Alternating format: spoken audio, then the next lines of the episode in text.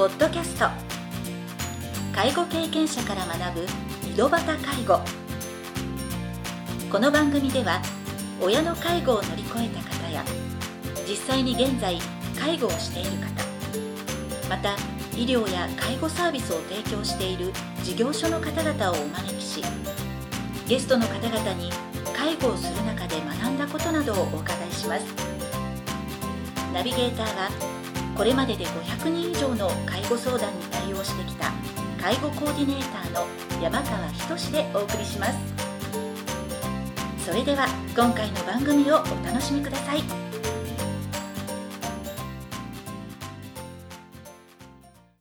皆さんこんにちは。第76回目の井戸端介護を始めます。今回からシリウス株式会社代表取締役一般社団法人ブックスサイエンス理事の阿藤純子さんをゲストとしてお招きしております。阿藤さんは25年前に国際環境 NGO の活動に参加したことがきっかけでアロマの普及に携わることになりました。その後さまざまなアロマを取り扱う中でもみの木から抽出された天然オイルの有用性を知り現在はそのアロマの普及に力を入れています。番組は3回に分けてお届けしますが第1部では阿藤さんのお母様の生活に支援が必要になった時の状況などについてお話を伺いたいと思います。それでは第1部を始めさせていただきます。まずは阿藤さんのお母様の日常生活に支援が必要になった時の状況などについて教えてください。はい。えっとですね2年前の9月なんですけれども、はい。あのまあ、母はもともと一人暮らしをしておりましたが自分の家の中ではい。転んでうん。大腿骨の骨折をしてるんですね。はあそしてそのままリビングの床にうつ伏せになってはい。そして動けなくなったんです。はあはあそうすると動けないから私に電話するにももう携帯は手の届かないところがあるし、はいはいそのまま分からなかったんですね。はいで私は週に2回ほど母のところに、うんはい。まあ、あの買い物をして食料品を買ったり日用品を買ったりして持って行ってたんですけどはい。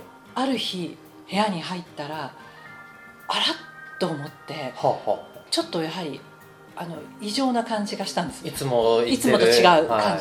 そして入ってみると母がリビングでうつ伏せて倒れてましたんでそれで「大丈夫?」って言ったら意識はあってはい「大丈夫」って言うのではい「救急車呼ぼうか?」ってうんうんうん。言ってはい。そしてちょっと体を起こそうとしたら痛がるのであ骨折してるなと思って、はいはい。でまあ救急車で運ばれてっっていうことなんですけど、まあ、そこから入院してはい大腿骨骨折ですから、はいはい。4ヶ月あの時は入院しましたけれども、うん。これは退院した後もやっぱり支援が必要だなと思って、そこからですね。もともとその週2回、はい。そのまあ、買い物とかに行ってたっていうことは、はい。一人で買い物に行くのがちょっと億劫になって。そうなんです。うん。もうその前骨折する前の1年間ぐらいは外に出るのがもう億劫になっていたので、お食事しにあの行こうとか、はい。ああいうふうに誘い出そうとはしてましたけども行かないって言って億劫があってましたのでうん。もともと足腰がはい。もうすでに弱って出きたその1年前ぐらいからで歩かないのがやはりもともと弱っていたっていうことだったと思いますけどね。その1年前からだんだうん。んその外に出なくなる前はどんなお母様だったんですか、あのもともとそれこそ50年ぐらい前からはい。服飾ですね。あのお洋服を作るはい。お店をずっと経営をしていて、はい。まあ、本人はデザイナーなんですけども、うん。まあ、デザイン画を描いて裁断をしてって言って、はい。オーダーでお洋服を作るお店を経営してましたので、はい。毎日お店には行ってたんですね。はい。はい。でもそれが2日に1回休むようになり、まあ3日のうち1日だけお店に行くようになりっていうふうにしながらだんだんとその数年ぐらい前からもう自分の体力とそうその低下とともに少しずつ、そうですね。それとえー同時に認知症が少し出始めたかなっていう時期と重なってますあのその仕事をセーブしだしたそうそうですね。仕事にも行きたくないっていう気持ちが出てきたのは認知症が少しずつ始まってきた時期と今考えるとちょうど一緒だなっていうふうに思いますね。例えばそのうん。阿藤さんが認知症じゃないのかなってそのうん。気づいた時ってどどういったところから、それはやはりお店でうん。お客様とその支払いが発生した時にお金のやり取りをしますから、はい。レジをしてお釣りを上げたりするはい。っていううんことの計算がまずあちょっともう計算ができなくうまくなできてないうまくできてないんじゃないかなっていう感じですとかそれを横で見てて思ったことがありあますね。え。はい、うん。それとか約束をしても、はい。何時にお客様が来ますよっていう約束をしても、うん。その約束を忘れたりですとか、はいはいあの大体大切なお客様の訪問の日とか時間を、うその忘れたりすることがなかったのに、んうん。そこができなくなったなっていうことが見え始めたやっぱり、うん80前ぐらいですかね。70でも70代までお仕事頑張られてた。そうですね。そうですね。すごい。もう80歳手前ぐらいまではお仕事を続けられてそれ阿藤さんもお手伝い接待の私も時々行ってたような感じですけれども様子を見にですね、ご本人はその、うまく計算ができてないとか約束をうん。あの間違えてしまうとか忘れてしまうっていうことは、ええ。自覚さなんか忘れてしまったんよとか、ええ。あのもともとですね、はい。あののんきな人ですし、うんあのデザイナーでちょっとアート系の人ですから、はいあのもともとあんまり計算が得意だったりとかあそういう人ではなかったんですけどもはい。やはり全く忘れてると言いますか、あのまあ、そんなことは今までさすがにそこはなかったから、そうですね。それとか、まあ、待たせてても例えばお店と自宅が近いんですね。そうするとあちょっと待っててもらってすぐ支度していくからっていう返事を、まあ、以前はしていたのに、はい。億劫になるともうもう本当申し訳ないけれども今回はちょっとお客様の相手しててってはあ。もう今回は自分はもう行けないからっていうふうにもう外出することそのものが億劫になるというのが見えましたね。まあ、そこら辺で、まあ、自分自身もやっぱりええ。こう体力とか、ええ。そのまあ、気持ちの低下っていうのをええ。感じながらの、えまあ、ただやっぱり大切なお客様とかも、ね、ずっと大切にされてた仕事だから、はい。続けたいって思いもありつつも、ええ。その中でもやっぱり体力の低下とかにはうん。なかなか体がついていかずに。そうですね。う、ん。であの決定的だったのは、まあ、約束とかそういうのは忘れても、こう何か数日前の話とかをはい。した時に、そんなことあったかしらっていうふうにうん。エピソードが全部記憶から抜けてる時があったんですね、はい。でそういうことってそれは今までなかったことなので、うんあのえ一緒にここでこういうふうに食事したことまで全部忘れてるっていうのはおかしいっていうのはやっぱり感じてきました。あこれは認知症だなっていうことを認めざるを得ないと言いますか。あーの認めたくないけどけれどもそうです。認めたくないけどもうそうなんだなっていうふうに周りが感じてきたってことで私だけではなくはい。あの母の妹とかもいるんですけどとかお店のスタッフとか。はいはいはい。そうですね。そういううことですかね。ちょっとその、まあ、間違えとか、うん。あの物忘れに気づいた時っていうのは阿藤さんはなんか何か本人にそれを伝えたりとか病院に連れてった方がいいのかなとか、なんかいろいろな思いが。そうですね。私は藤野先生のところに母は連れて行きましたね、ああのブックスクリニック福岡に最初はい。一緒に行ってはい。検査とかをしてもらいました、それはどういうあ、まあ、たまたまその先生のクリニックを知ってたからという以前からですねええそうですそうです、んん。それで行かせていただいて母も藤野先生のことは存じ上げていたのであのやはり信頼できる先生のところだったらうん。なかなか病院に行くってうん。言わない人ですので、耳鼻科であろうが何であろうが病院嫌いの人なのでその信頼する先生のところだったら行ってくれるかなっていう思いであの一緒に行ったということですね。じゃあ定期的に通ってるとかっていう病院はとなかったけど、はい。まあ、今回その本人もちょっと少しはい、おかしいなっていうのがあって、ええええ。まあ、娘さんの提案を結構素直に聞いてくださそうですね。一回も年齢的にもる、うん。一度あの脳波も調べた方がいいと思うしっていうような あの安心するために行きましょうってはい。いうような言い方をしたと思いますあの時は。どその時はあ、ええ。そうねっていう感じで。そうですね。まあそれでも妹も一緒に行ってもらいました。あの妹っていうのはおばですね、はい。おばも母よりも5つ若いんですけれども、はい。年下ですけど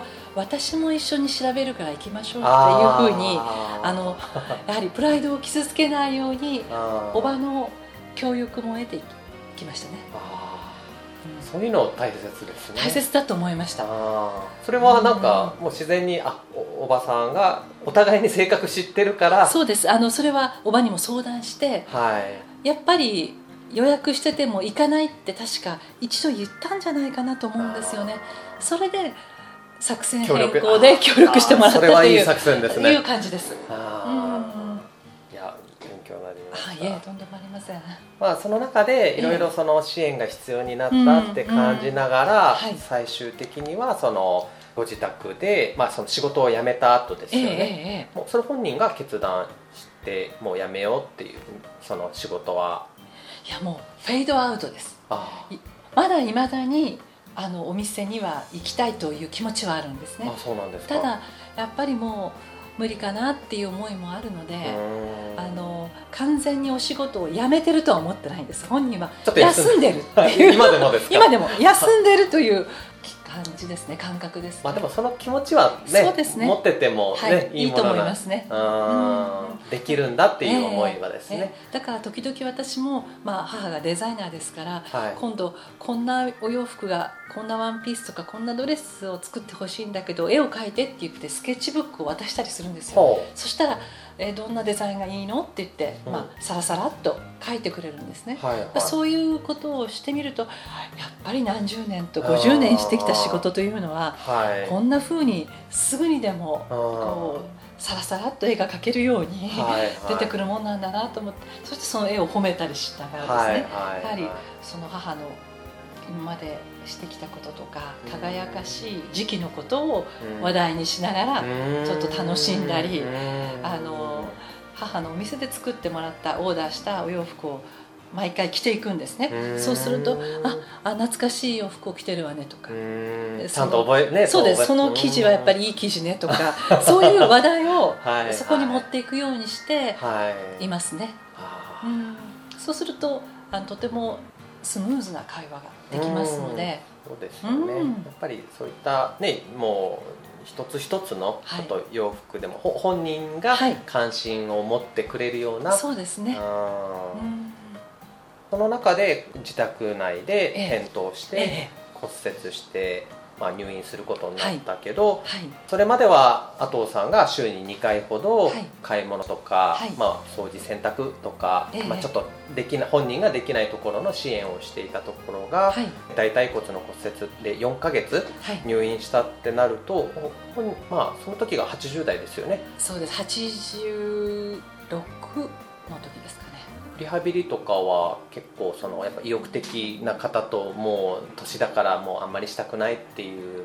あえっ、とですね意欲的でした。あというのがはい。ここで頑張ってリハビリをしないとうんもう自宅には帰れないよってうん。話したんですね。あのなぜかというとお家は車椅子とか入らないからうん。もうお施設に帰ることになって自宅には帰れなくなるねって言うといや自宅で過ごしたいってうん。本人は言いますからうん。母が言うのであそしたらリハビリ頑張ろうねっていうふうにモチベーションをこう、はい、そしたら頑張るって言ってはい。本当にお母さんもよく頑張ってありますと褒められましたねあの桜十字病院さんだったんですけど、はいはい。褒められましてそれでですねもう一つそのマンションに母は住んでるんですけど、はいマンションの構造上偶数階にしかエレベーターが止まらないので母は奇数階に住んでるんですね。だからエレベーターを降りた後にあ階段を1階分上がるか下るかしないといけないんです、はい。だから階段の上り下りができるようにもならないと、うん。家には帰れないといううん。目標がですね目標設定が実に明確になったんです、はい。そうするとまた病院の理学療法士さんですか、はい。私もじゃあ階段上り下りっていうところに目標を設定しましょうと言っていただいて私はでもそこまでできるようになるんだろうかって実に不安だったんですけどうん。実際は退院する時までに階段上り下りまでできるようになったんですね。うん。なのでリハビリってすごいなってこんなにちゃんときちんとしていただけたらうん。歩けるようになるんだなっていうのもはい。はい。これも本当に驚きでした。年齢的にもちょっ年と齢的にダメかもって思そうですそうです。で一番転倒して骨折した時が一番悪い状態じゃないですか。でそうその時を見ると4か月後想像できてなかった。そうなんです。で本当に退院する時は私も目の前で見ましたけど一歩ずつですけどうん。杖をつきながらはい。階段の上り下りをはい。するんですね、はい。これで帰れるねって言って母と大喜びしました。ええでよく頑張ったねって言って、まあもちろん入院中もお見舞いに行くたびに頑張ってるのねって頑張ってるってうん。本人も言ってましたんで。うん。お家に絶対帰りたいからっていう目標設定があるとうん。こんなにもいくつになっても努力できるんだなっていうことも思いましたね。まあうんその中で、ね、4ヶ月のリハビリ期間を後にはい。しっかり歩けるようになってじゃあ元通りその週2回、はい。週2回っていうかまあ多分回数は増えたかもしれませんけど、ええええ。今まで通りの生活が遅れたんでしょうか？これは入院中に病院から、まあ、アドバイスを受けましてはい。やはり帰ってからまだもし今介護保険の認定がないのであれば、はい。あの認定を受けられてリハビリも含めてデイサービスに通うことによってデイサービスの中でもリハビリを受けられるし、はいはいおこれは認定を受けられたらどうですかっていうアドバイスをいただいたので。あ入院中に、ね、はい、そうです、はい。それでいろんな手続きを桜十字病院の方で手伝ってくださってはい。区役所の方からああの認定の調査の方が来てくださって。はい。で無事にあの入院中に介護保険の認定がおりましてはいはい。そのおかげでお。自宅に戻ってからももうそのまま退院した時は介護サービスが使える使えるようなあもう準備を先に入院中にすることができましておおかげさまでですね。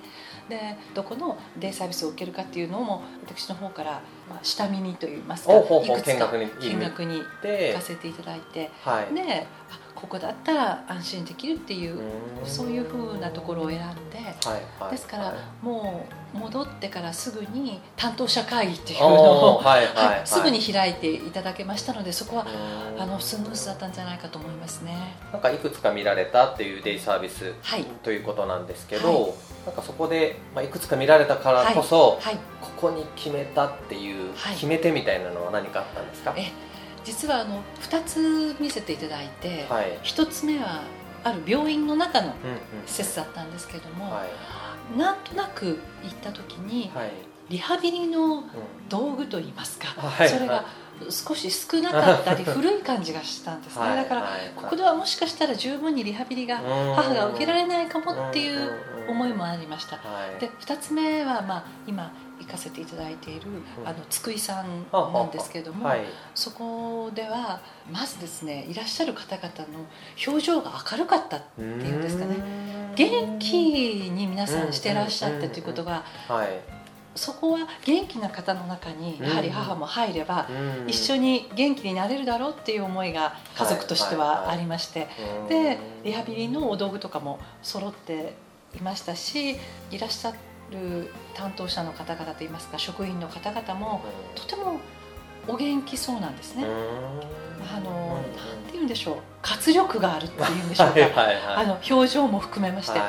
それはやはり救いでしたね。このこういう中に母が通っていけるといいなっていう思いが、まあ、いいイメージが湧いたっていうことですね。通った後の。そうですねまあやっぱりそれってパンフレットとかええ。ホームページ見ただけではやっぱりえその実際に行ってみないと最終的にはわからないことなんでしょうやっぱり人なんだろうなと思いました。あーということですね、ええ。じゃあ多分今回のケースでいうと、ええ。通常でいうとそのデイサービスに初め進める時って大体その嫌がられることが多いんですけど、はい。はい。はいもう自宅に帰るって目標と、自宅で生活を続けるっていう目標がもうすでにご本人にあられたでしょうから、はい。もうデイサービスに行くとかっていうことについては特に当然自分が見学にいろいろ行くわけにはいかないから、はい。もう娘さんがこのおすすめのところを紹介してくれたら行くよっていう感じでえなってた。えあの見学の時に実は病院から母も連れて行ってその体験っていうのもしてもらってたんです一そう緒になんですね。はい。はいはい。だからあそこに行くよってそれもデイサービスっていう言葉はうん。馴染みがないのではい。リハビリに行くというふうにリハビリという言葉をですねうん。あの使いました、うん。そうすると骨折してるからあリハビリしてないとうん。このまま歩けなくなるかもしれないっていう不安があったんですねはい。母には。やっぱ歩きたいって思いはちゃんと持ってて、そして歩けないと自分の自宅で暮らせないから ななるべく自分の家で暮暮らしたいっていうのがあるのではい。だからリハビリだったら続けようっていう気持ちがあるんですね。それでもやはり環境が変わるとうん特にですね朝早く起きるあのがはい。なかなか、ーもう仕事を辞めた後は特に。そうですねうん。のんびりしてましたので、はいはい。最初のうちはヘルパーさんがうん朝の身支度を手伝いに来てくださるんですけど、はいはい。それもちょっと今日はあまり体調が良くないいから休みたいって 言って、そういうのでヘルパーさんから電話かかってくるっていうのはややっぱり最初のうちはよくありましたね。だからあそこを、まあ、今ねまだ眠いと思うんだけれども、まあ、まあそこを頑張ってちょっと今頑張ったらあのまたリハビリがね、あの進むよっていうふうに言って、まあ、それでも、うん、2回に1回は休んでましたけれどもその電話がかかってきた時ですよ、はいはいはい。まあその時はまあ休む時があってもそうですね。週に3回行ってるんですけど、はい。月に23回は最初のうちは休みましたね。休んでまあ一回帰るとちょっとまたほっとするんですかね。そうですね。もう帰れたから。疲れも出たんだと思います。あの環境が変わって。そうですね。4か月5か月びっちり。そうですそうです。うんだからまあそこは無理もしないようにしながら。うんでまあでも本当に介護サービスありがたいと思ったのははい。朝の支度も一緒に住んでないのでですね、はいはいそうやって来ていただいて送り出しっていうのをしていただけるサービスっていうのは本当にありがたいと今でも思ってますね。これは本当に。うん。あの母が耳が少し遠いのではい。そのお迎えの方がピンポンと押したそれがうんうん。聞こえない場合があるんですね。はい。ですから送り出しで来ていただけるっていうのはうんうん。すごくありがたいうん。ことになりますね。うん。うん。まあ、そういうデイサービスだけあっても、そうです。結局行くまでの流れができなければ。そうなんです。ん。え結局利用につながらないからそうですね。まあ、そういう意味ではいろいろなサービスを使い分けるためにも、はい。ケアマネージャーさんとかはい。のサポートとかを受けながら、現在も在宅の介護サービスでご自宅での生活を続けられてるということですね。そうですね。でまたケアマネージャーさんがとてもいい方ではい、とてもあの私たちの気持ちもうんうん。母の気持ちも汲み取ってくださりながらはい。調整をしていただけるのではい、本当に素敵な担当者に出会えたと思ってます。それはもう病院の方からもう紹介してもらったそれともそうですね。あの桜十字病院のうんうんうん。ケアマネージャーさんです、ああは。い。じゃあその流れがあったので、はいもそうです。そんなに迷うことなく、はい自然に利用できたということですね、はい。ありがとうございます。ありがとうございます。今回は阿藤さんのお母様の生活に支援が必要になった時の状況などについてお話を伺いました。次回第2部ではコロナウイルス感染拡大時の日常生活の変化などについて伺いたいと思います。それでは次回の配信をお楽しみに。今回の番組はいかがでしたか？この番組ではリスナーの皆様からのご質問なども受け付けております。メールアドレスはひとしの h 小文字で h. 山川19アットマーク。gmail.com h. 山川19アットマーク。gmail.com です。